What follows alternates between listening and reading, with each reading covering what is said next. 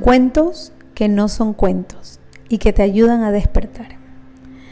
En una isla donde vivían todas las emociones, un día la sabiduría los reunió y les dijo que la isla se estaba hundiendo.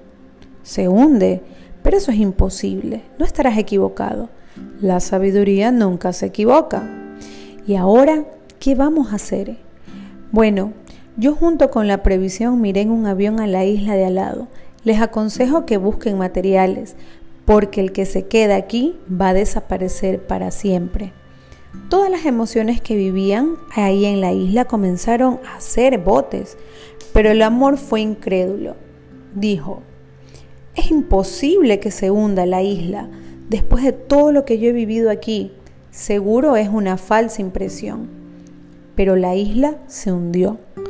Seguramente va a volver a resurgir, dijo el amor pero la isla se hundió cada vez más y de un momento el amor se dio cuenta que si no soltaba esta relación que tenía con la isla, se iba a hundir y desaparecer para siempre. Vio pasar a todos los barcos y llamó al barco de la riqueza. Riqueza, ¿puedes llevarme?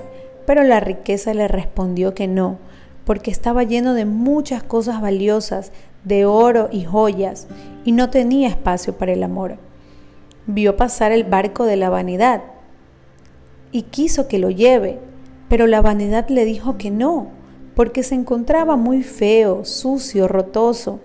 Entonces ensuciaría su barco. Y por último vio pasar a la tristeza, y el amor le dijo, Tristeza, ¿puedes llevarme? Y la tristeza le respondió, No, porque me siento tan triste que prefiero ir solo. Entonces el amor se dio cuenta que por no soltar lo que se hundía, iba a desaparecer para siempre. De repente escuchó que alguien lo llamaba. Era un viejito de barba larga y éste lo llevó en su balsa. Cuando el amor se bajó, le contó a sabiduría que alguien lo había traído, pero que no lo conocía.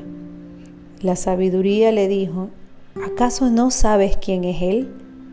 Él es el tiempo y solamente el tiempo puede ayudar a que el amor supere una pérdida para dejar lo que ya no está.